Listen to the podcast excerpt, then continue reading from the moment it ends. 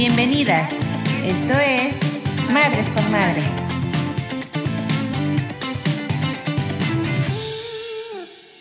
Hola, bella audiencia. Estamos aquí una vez más en su programa Madres con Madre. Eh, me da muchísimo gusto estar con ustedes y poder compartir nuestras madreaventuras. Queremos que este sea un podcast para ustedes en el que se diviertan y se olviden de que les duele la espalda, la rodilla, de todos los achaques, ¿verdad, amigo Cha? De las rodillas. Ay, amiguita. Ay, precisamente, ¿verdad? ¿A qué sí, sí, sí, sí, no.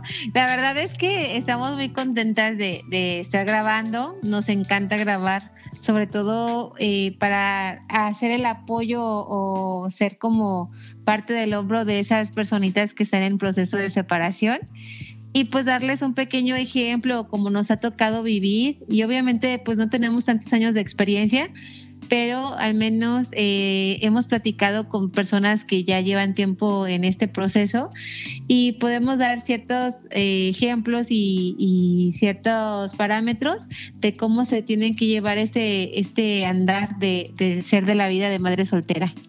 Sí, sobre todo que vean que no están solas, que muchas veces lo que estamos pensando, dices, ay, ¿cómo puedo pensar esto? No, pues hay otras que los pensamos también, otras que vivimos las mismas situaciones y que estamos igual ahí, este... Batallándole. Ajá, criando solas, criando solas una criatura. Oye, amiguita, y el tema de hoy, Ajá. Y el tema de hoy está, está bueno. Fíjate que pues mm, en mi muy particular punto de vista, o como a mí me ha tocado vivir, todavía no lo, no lo he podido sentir, pero no sé tú, es la aparición de la madrastra. sentimientos, eh, sentimientos encontrados al ver el amor que se le puede tener a tus hijos de esa persona, ¿no? Ah. Pero ha de ser, ha de ser como bonito, pero a la vez como un poquito frustrante, ¿no? No sé, ¿tú cómo lo has vivido? Ay, ay, ay. Ahorita mi, mi situación es bien diferente a como era hace, ay, no sé, es que yo ya me separé hace ocho años. Ajá. Casi. Y desde hace casi ocho años, este, pues el papá de mi hija está con alguien más. Y es la misma persona, pues. Ah, qué padre. Ajá, entonces en cuanto o sea, me acuerdo que cuando recién nos separamos, o sea, a mí sí me daban celos todavía de él, ¿no? O sea, de que ella conviviera con él, no nada más con mi hija. Entonces, sí, eh, hice algo, a lo mejor alguno que otro comentario así de, da, da, da, como de esos de odio que te salen del alma. Eh, pero conforme... A ver, sí depende de, la, depende de la causa, ¿no? Dependiendo, ajá, ajá. Ya luego pasó un poquito el tiempo eh, y me di cuenta de que Reni, ah, bueno, a Reni realmente la quieren. O sea, ah, ella nunca ha llegado como, como de que le hagan algún desplante o algo así. O sea, al contrario, al contrario, yo siento que es una persona que complementa la maternidad porque realmente uno no puede ser todo para sus hijos. O sea, por más que uno quisiera de, ah, es que soy la espontánea, la responsable, la creativa, la...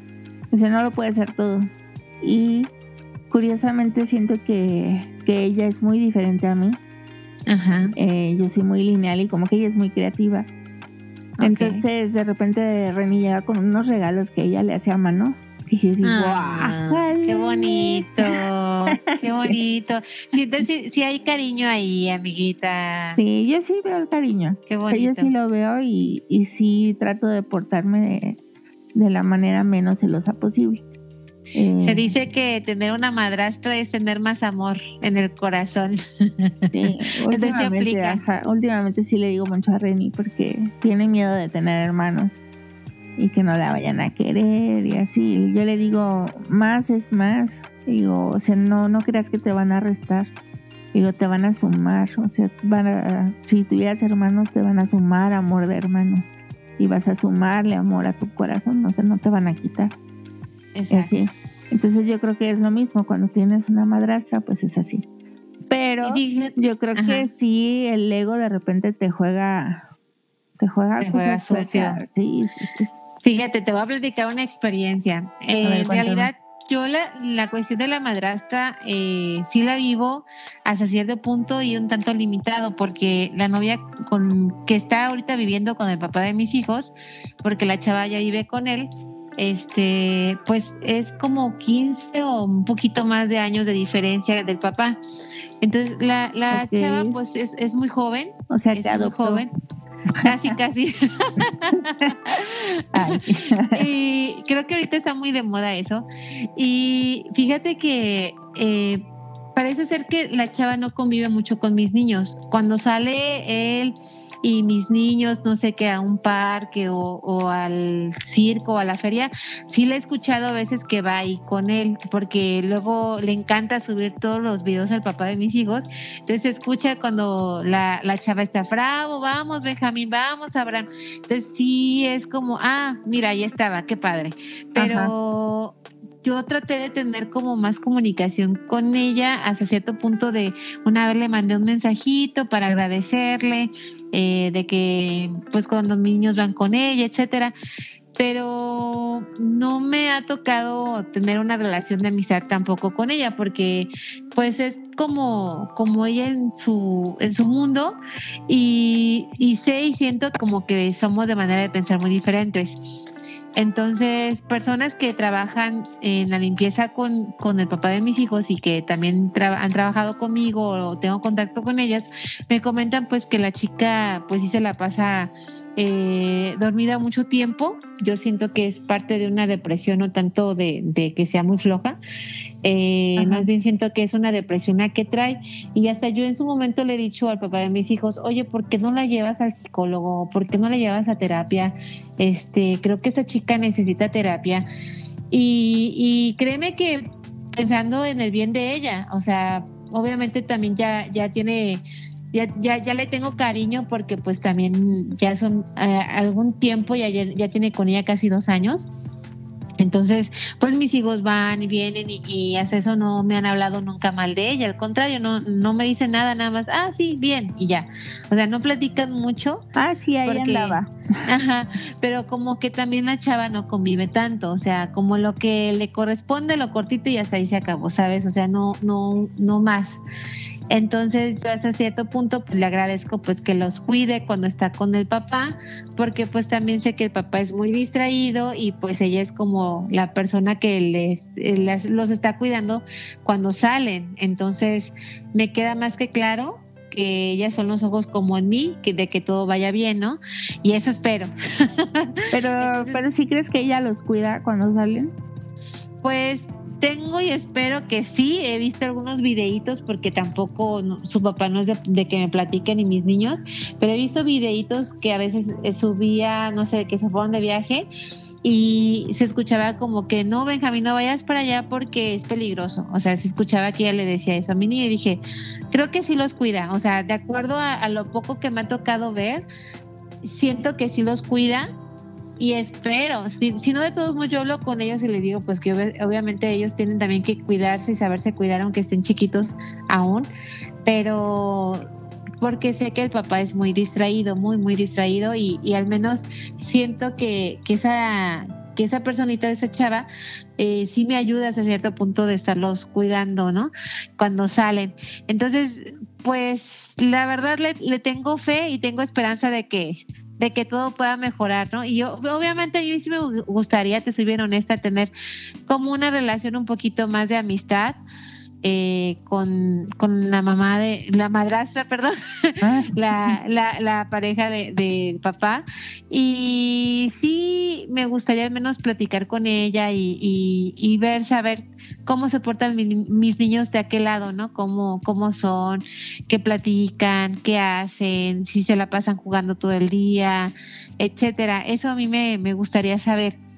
Y fíjate, amiguita, que en lo personal yo también pasé por una situación cuando apenas empezaban a ellos a estar más estables de que la chava ya vivía con él, de que le festejaron una fiesta de cumpleaños a mis niños y yo llegué a ir.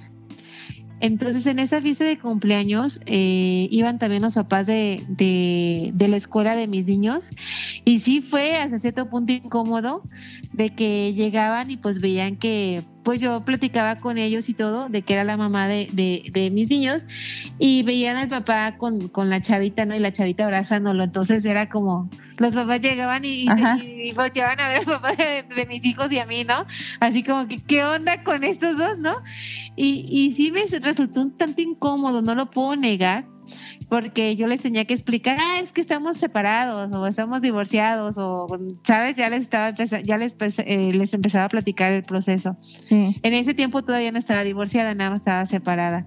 Entonces, ese sí, ya les estaba platicando y todo, y ya como que entendían, ay, qué padre. No, pues bueno, ¿no? Pero sí me open mind, no te decía. Sí, qué open mind, qué, padre, qué, padre de esa, de esa parejita, ¿no? Pero sí me costó mucho trabajo, o sea, sí sentí como que hay un, un tanto incómodo el, el esa, esa situación vivirla por primera vez y luego cuando me despedí para para ya irme y dejarlos a mis niños con su papá, sí fue como despedirme de ella y, decirle que les, le encargaba mucho a mis pequeños.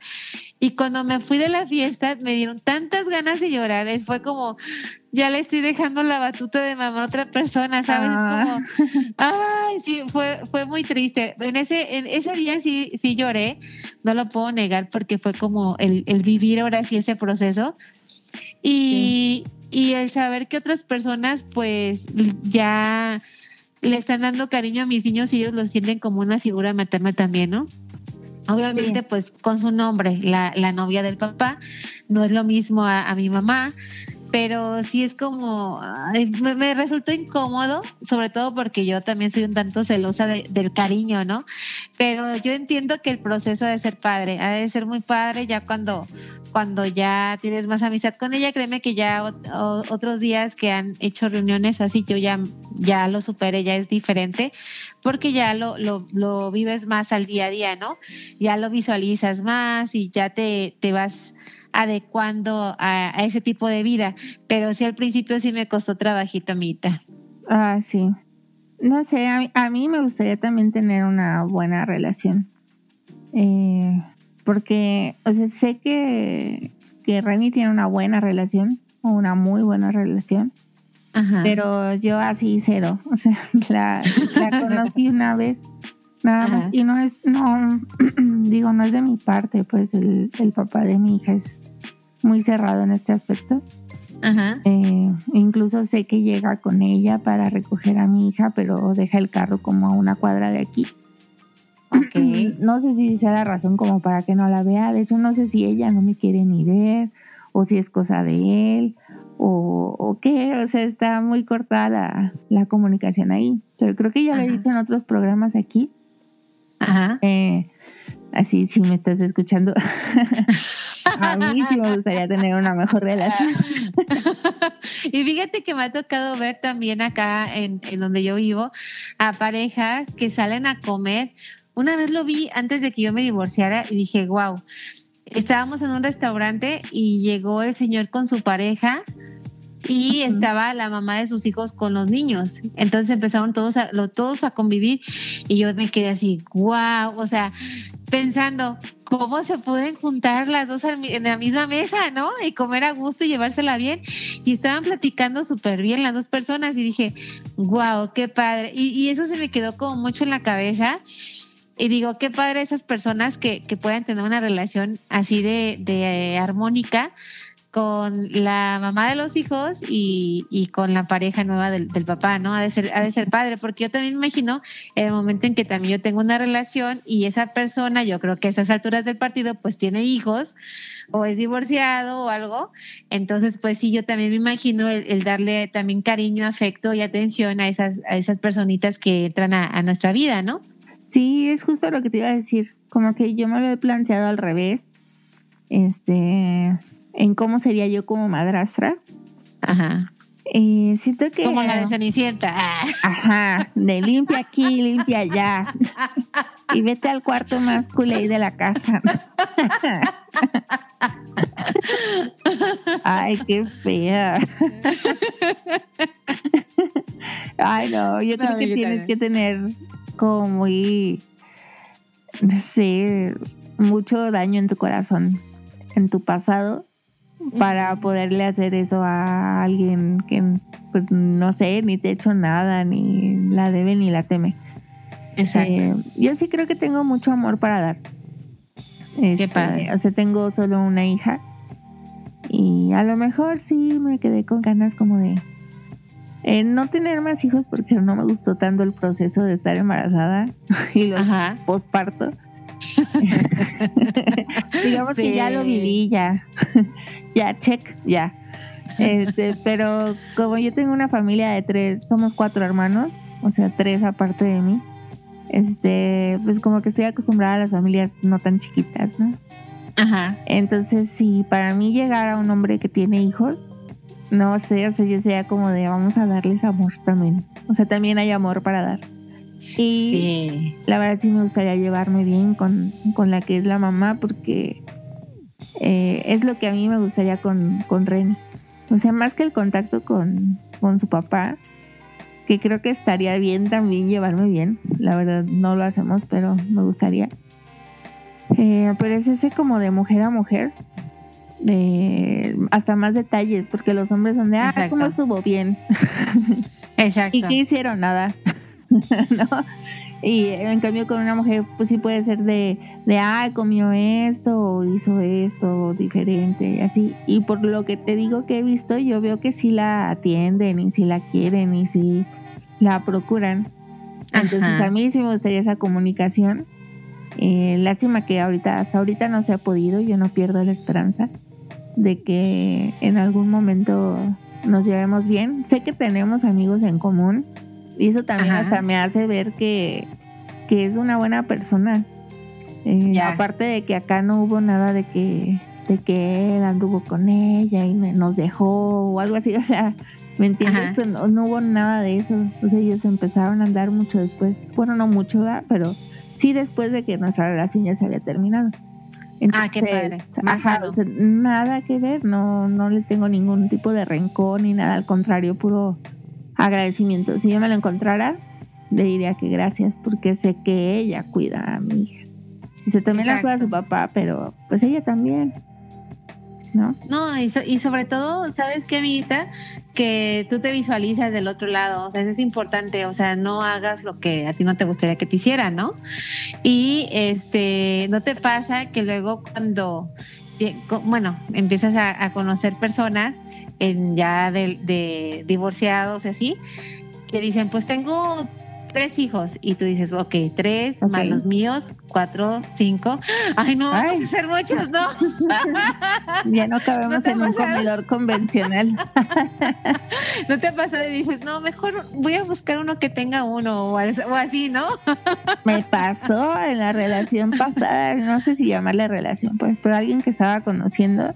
Ajá. Yo tengo dos hijas y yo, ok. Y si se te hacen muchas y yo, pues no, son dos, ni al caso. Y en la segunda cita me dice, no, es que son tres. y yo, ¿qué? ¿Por qué ocultas a tu hija?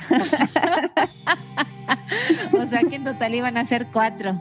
Ajá, iban a ser cuatro. No se me hacía tan mal, pero sí, la bandera roja ahí no fue que tuviera tres, sino de que primero me dijo dos y luego tres. Es como, ¿por qué me mientes? Háblame con la verdad desde el inicio. La familia crece bastante. Aparte lo siento como cuando niegas a... ¿Cómo, cómo era la cita bíblica? de que te negarán tres veces antes de que. Ah, o sea, lo siento así como, ¿por qué la niegas? obviamente no es Jesús, pero. Ajá, pero es, su hija, es su sangre. Obviamente no, pero ajá. Es como si yo dijera, no, no tengo hijos. Soy una soltera. o sea, no. Ahí está, ahí anda. Antes de, de, extendernos más en el tema, eh, me gustaría dar pie a una cápsula que hice de mujeres importantes en la historia de México, amiga. Ah, ¿Le damos pie? Sí, va, va. Ahí a continuación. ¿Sabías que Elvia Carrillo Puerto Nace el 6 de diciembre de 1878 en la pequeña ciudad yucateca de Motul. Es la sexta hija del matrimonio de Doña Adela Puerto Solís y Justiniano Carrillo Pasos. Su hogar, ubicado en el 309 de la calle principal, era una de las casas típicas de clase media, misma que ahora alberga el Museo Biblioteca Felipe Carrillo Puerto. Elvia Carrillo Puerto fue alumna de la poetista Rita Cetina Gutiérrez, aprendiendo de ella la noción de igualdad de género. En 1912 fundó la primera organización femenina de campesinas con la finalidad que a las mujeres jefas de familia se les garantizaran los mismos derechos que a los hombres en la distribución de tierras. Un año después, se convirtió en una de las más importantes organizaciones de la región debido a la gran cantidad de contingentes que la conformaban. Su activismo fue incansable. Participó en la fundación de las Ligas de Resistencia Feministas, tratando de llamar a las mujeres de todo el Estado a organizarse y apoyarse unas a otras en temas urgentes como derecho al voto, higiene, alfabetización, control de la natalidad. Este último era un paso indispensable en la búsqueda de libertad de las mujeres y sostenía de fondo la más intolerable de las reivindicaciones para las sociedades conservadoras, el derecho de las personas a vivir su sexualidad de una manera libre y lúdica, más acá o más allá de los fines reproductivos. Elvia es conocida como la monja roja del Mayab por ser parte del grupo de mujeres mexicanas que luchaban por sus derechos políticos durante y después de la Revolución Mexicana. En 1919, durante el gobierno de Venustiano Carranza, Elvia viajó a la Ciudad de México, donde creó la Liga de Rita Cetina Gutiérrez, con la intención de lograr la inclusión del debate sobre el voto femenino en cámaras legislativas. Sin embargo, fue ignorada por sus compañeros socialistas. No fue hasta 1923, de vuelta en su natal Yucatán, con su hermano Felipe Carrillo Puerto rigiendo como gobernador del estado, que Elvia fue elegida como diputada municipal junto con Beatriz Peniche y Raquel de Cicero por parte del Partido Socialista del Sureste, cargo que tras el asesinato de su hermano fue obligada a abandonar después de recibir varias amenazas de muerte, tanto a ella como a sus compañeras. Asimismo, el voto a la mujer fue anulado en la entidad. Con ayuda del presidente Plutarco Elías Calles, logró escapar de Yucatán y terminó por refugiarse en la Ciudad de México. Nunca retrocedió en su lucha por los derechos de las mujeres. Nunca dejó de lado su preocupación por las mujeres y los hombres mayas, ya que Elvia amaba esa lengua. Recorrió Yucatán de esquina a esquina con la esperanza de una transformación social profunda que erradicara la desigualdad, sin olvidar su lucha por el reconocimiento del voto a la mujer fundó junto con otras trabajadoras de la Secretaría de Agricultura la Liga Orientadora Femenina Socialista, dedicada a atender a menores desamparados y a madres solteras. Más tarde, esta se transforma en la Liga de Acción Femenil, que siguió la lucha por el reconocimiento del voto de la mujer. Finalmente, Gracias al esfuerzo de miles de mujeres, en 1953 el presidente Adolfo Ruiz Cortines propuso personalmente la iniciativa para cambiar el artículo 34 constitucional, reconociendo el derecho a las mujeres como votantes en todas las elecciones. Elvia Carrillo Puerto murió en la Ciudad de México el 15 de abril de 1968, con 90 años de edad. Sus restos se encuentran en el Cementerio General de Mérida. El Senado de la República, desde el 5 de marzo del 2013, ha creado un reconocimiento especial para aquellas mujeres destacadas en la lucha social, cultural, política y económica a favor de los derechos humanos de las mujeres, con el nombre Elvia Carrillo Puerto.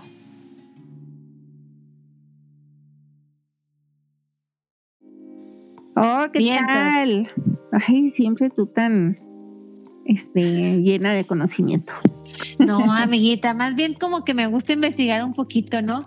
Porque luego, no sé, como que dices, cómo es que las, las mujeres hemos evolucionado tanto y el saber que hay mujeres que han apoyado a causas de madres solteras, como es el caso de la personita que acabamos de presentar, pues sí es, es este es muy es muy bondadoso y dices qué padre que desde ese entonces se viene apoyando a ese, este tipo de mujeres, este rubro en el que pertenecemos, chula. Sí, no, está muy genial. Muchas gracias, de verdad.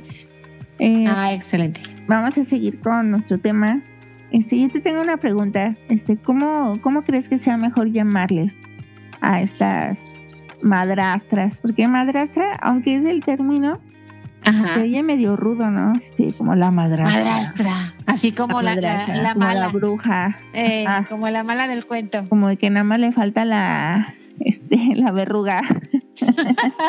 y la escoba. Ajá, y volar en la noche.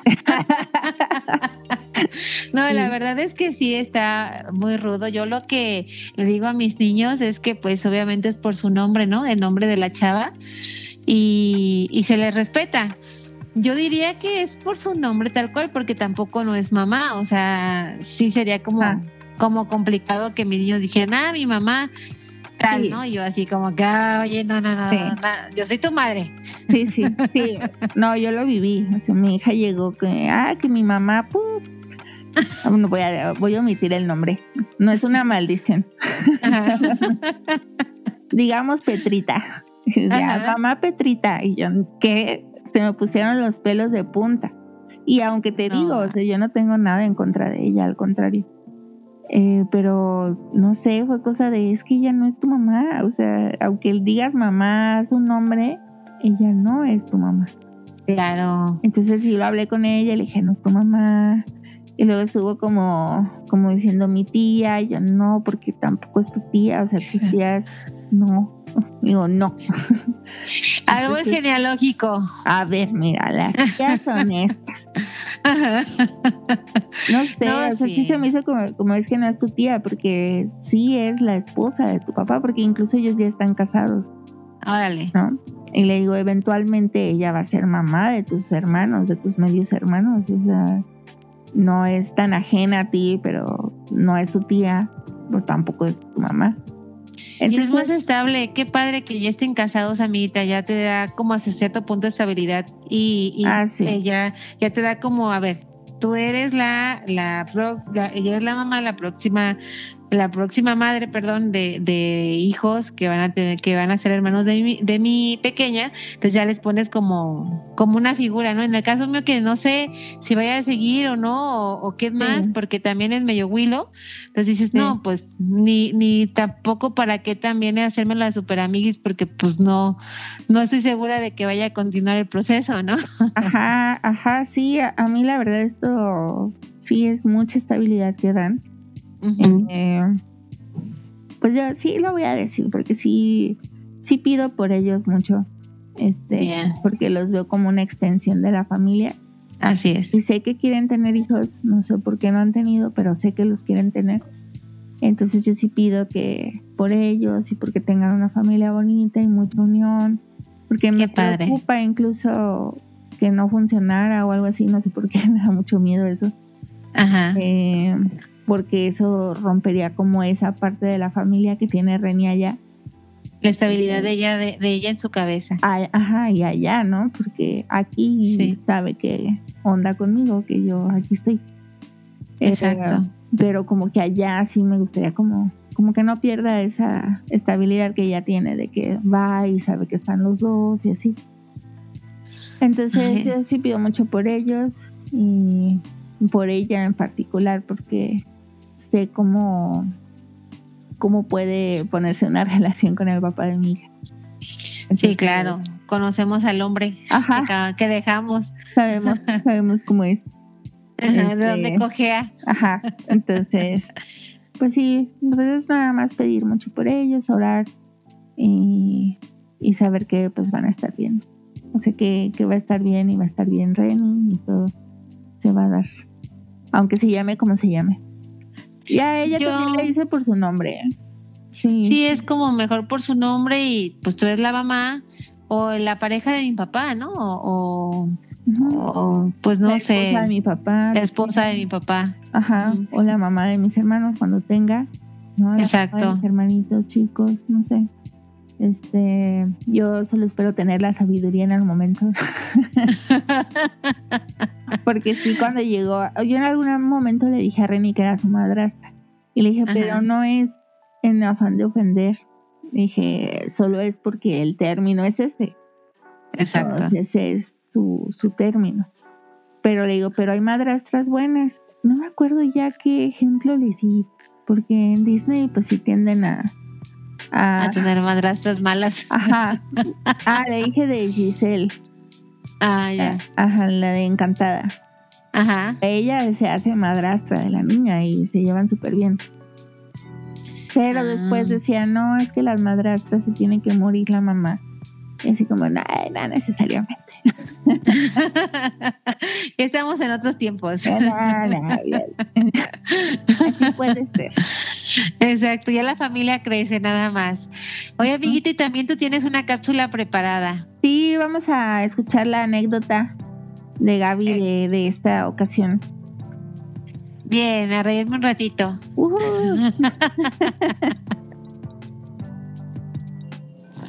Te voy a contar de la vez que maté una araña, pero no solo la maté, sino que la apuñalé.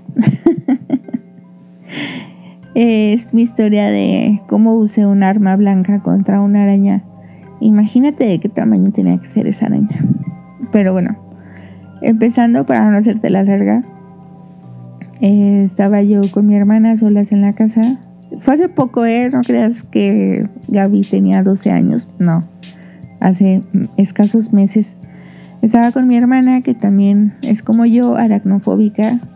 Eh, no nos juzgues, realmente es un miedo muy grande el que nos da al ver uno de estos, este, no sé si aún son insectos, creo que son arácnidos, ¿no? Y ya. Eh, pero bueno, estábamos en la casa las dos horas, yo estaba tendiendo ropa, fuera en el patio, mi hermana estaba eh, vagando, subiendo y bajando escaleras, no sé por qué. El chiste es que justo encima de las escaleras, en una de esas escaleras que son de, este, que tienen un techo muy, muy, muy alto, justo en la esquina, pegada a un ventanal, estaba una mega araña del tamaño de un sapo. O sea, de verdad hasta allá con mi hija les digo, este, la araña sapo les digo el sapo, y ya sabe que me refiero a esa araña porque está muy grande y gorda y panzona y horrible. Y para personas aracnofóbicas esto es la muerte. Entonces mi hermana gritó, pero gritó de pánico, tanto que hasta me metí corriendo, me tropecé con mi perrita. hasta así como, güey, qué pedo. Y ya, este, no alcanzaba yo a ver la araña, porque me tapaba un poco el techo de antes de las escaleras. Y le digo a mi hermano, no, es que explícame, o sea, ¿puedo pasar por las escaleras sin que me caiga encima y me mate? Y ella, ¿qué? Es que está ahí, arriba, no sé, no sé, en pánico. Y yo, que si puedo pasar, o sea, ¿crees que pueda pasar? ¿Alcanzo a pasar? Y dice, sí, pasas. Y ya pasé corriendo así, bien caminos Yo llegué al otro lado de la escalera en donde estaba salvo. Y ya volteé y empecé a gritar. O sea, yo ya sabía que había una araña ahí, pero no sabía que era un sapo. Estaba enorme. Y empecé a gritar y sudar y empecé a pensar cómo lo vamos a matar. O sea, estaba inaccesible, o sea, estaba a tres metros de altura, no sé. no sé, a la ingeniera de verdad se le olvidaron las medidas. Y dije, ¿cómo la vamos a matar? Y ya le hablé a mi hermana, corrió hacia donde yo estaba también. Le hablé a nuestra perrita, también corrió y dije, no, esta al rato si se cae se la va a intentar comer y la va a matar. Entonces encerré a mi perrita y muy panicosamente, como obviamente estábamos, decidimos que lo mejor era tumbar a la araña con una chancla o algo aventándole, ¿no? Algo bien mexicano. Ahí es donde me di cuenta que tengo muy mala puntería, pero muy mala puntería. Porque le aventé como seis pares de chancla y ninguno le pegó. Y lo peor es que uno le pegó al ventanal. Y pues claro, ¿qué hizo la araña? Se espantó. ¿Y qué hizo? Pues se metió en la orillita del aluminio, así, toda escondidita, donde ha vivido yo creo que unos cinco años engordando. Y pues ya no la vimos. O sea, ya ya no se veía, no se veía la araña, se veía su de la araña, que por cierto era ya muy, muy grande y horrible. Yo ya la había visto, pero la verdad dije, eh, ¿qué puede ser? Pueden ser arañitas que no me hacen nada, están muy lejos, están a tres metros, no pasa nada. Pero ahora que sabía que estaba esta arañota, pues no la podía dejar ahí. La verdad no iba a poder vivir, ni dormir, ni nada. Estaba considerando ya quemar la casa. Eh, en eso pues ya dije, bueno, tengo que quitar la telaraña para poder al menos acceder o ver dónde está. Quitamos la telaraña uniendo dos escobas con cinta. Eh, al quitar la telaraña también, de verdad si alguien sufre de aracnofobia sabrán que tan solo tocarte la araña es horrible, se te prende cada fibra de tu, no sé, de tu cuero cabelludo de tu piel horrible. Entonces por fin pudimos quitar la telaraña. Todo esto transcurrieron dos horas, ¿eh? no crean que fue así de rápido. Mucho pánico, mucho grito, muchas risas nerviosas. Eh, por fin pudimos quitar la telaraña. Nos dimos cuenta de que esa araña pudo haber sido como un gusano de esos de seda, porque realmente ya había tejido una buena bufanda ahí. Eh, quitamos esto pues aún no se veía la, araña, ¿no? Estaba metida en el aluminio, son orillitas en las que fácilmente cabe un sapo hecho bolita, porque esas se hacen bolita. Entonces dije, bueno, necesito algo un poquito más picudo para, para poderla quitar del marco del aluminio, tirarla. Y mi hermana tenía la consigna de agarrar el raid, y bueno, ya lo traía, correr hacia la araña y echarle el raid que teníamos. Que teníamos como para unos sólidos tres segundos que iba a salir, porque también se nos estaba acabando. Yo siempre compro de esa cosa, pero esta vez estaba agotándose. Entonces fui a la cocina y estuve buscando y buscando y buscando. Me acordé que había un palo de piñata de Reni que se rompió y lo añadí a los dos palos de escoba. Y yo recordaba que tenía como un piquito en la punta, pero no, los niños yo creo que en la piñata lo hicieron chato entonces dije, ¿qué más? ¿Qué más le puedo poner? Dije, pues un cuchillo. Ah, pues un cuchillo. Y hasta quedamos mi hermana y yo. No, el de sierrita no. El otro, que es como el más filoso que tengo, que yo no tengo cuchillos filosos porque manos torpes. Pero bueno, ya este lo amarré. Entonces imagínate mi arma blanca de Rambo. Así una escoba, otra escoba, todos pegados con cinta. Luego un palo de piñata y al final un cuchillo para estar lo suficientemente lejos para que la araña no me cayera encima y me picara y matara porque era un sapo. Entonces ya agarré esta arma blanca, me coloqué en las escaleras, muy lejos, lo más lejos que pude. Eh, pero dentro de mi pánico, pues la verdad nadie quiere ver una araña de dos kilos caer. Porque vas a paniquearte y vas a correr y llorar sin sentido. Entonces, lo único que se me ocurrió fue, bueno, ¿y si la mato? Entonces, bueno, tampoco pensé mucho así, ¿verdad? Dije como, bueno, vamos a tirarla, vamos a ver qué pasa con este palo de tres metros que ya traía yo con mi arma blanca al final. Pues intenté como quitarla del marco, pero al intentar quitarla, pues realmente sí hice solo un movimiento hacia la esquina y sentí cómo se apuñaló, o sea, cómo la apuñalé. Sentí como le traspasé algo grueso y te quedó ahí como atorada. Aún no se veía nada hacia afuera, pero mi hermana me empezó a gritar, ¡suéltalo!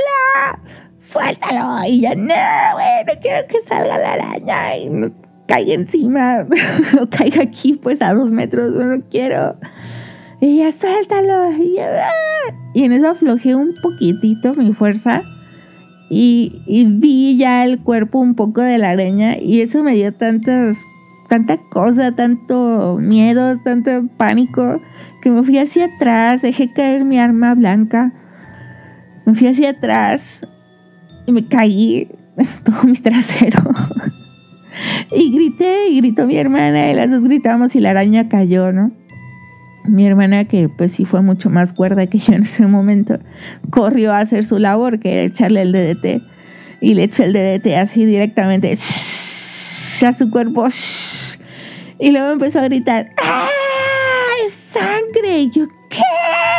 Dice, ¡es sangre! Y se veía así como, o sea, la araña sangró de la panzota que tenía de sapo, sangró estaba la sangre ahí y todavía le eché el DDT y empezó a gritar, se está moviendo.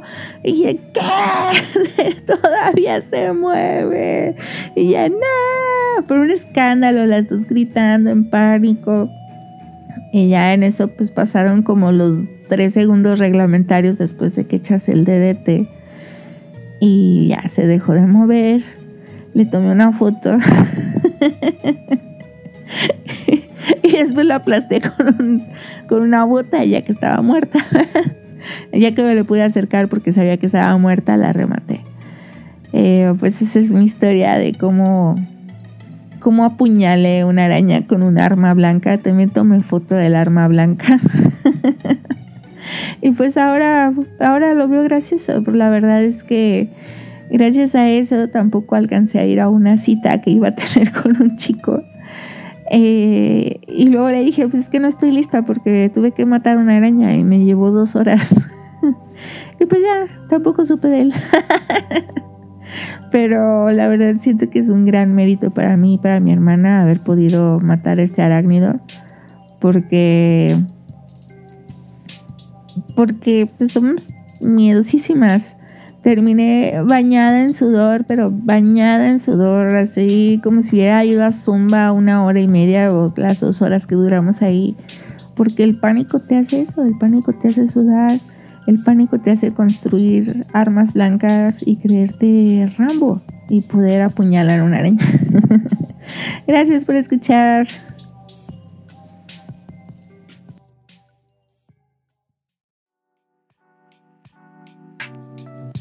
Muy bien, y estamos de regreso.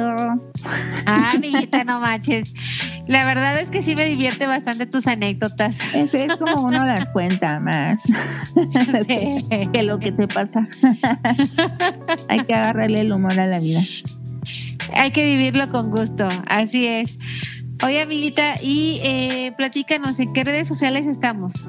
Sí, síganos por favor. Eh, tenemos muy buenos memes. Nos pueden encontrar en Facebook, Instagram, como Madres con Madre Podcast. Y también tenemos correo electrónico por si quisieran dejarnos una gran carta que no lo cubra con los caracteres en Facebook. Eh, tenemos nuestro correo es madresconmadre.gmail.com. Y sabes que fue un enorme gusto estar y platicar contigo el día de hoy. Sabes que la vida es hermosa y dura muy poco. Pide sabiduría a tu ser supremo y busca ayuda. No estás sola, no eres ni la primera ni la última en pasar por un proceso así. Dios te bendiga. Gracias. Bye.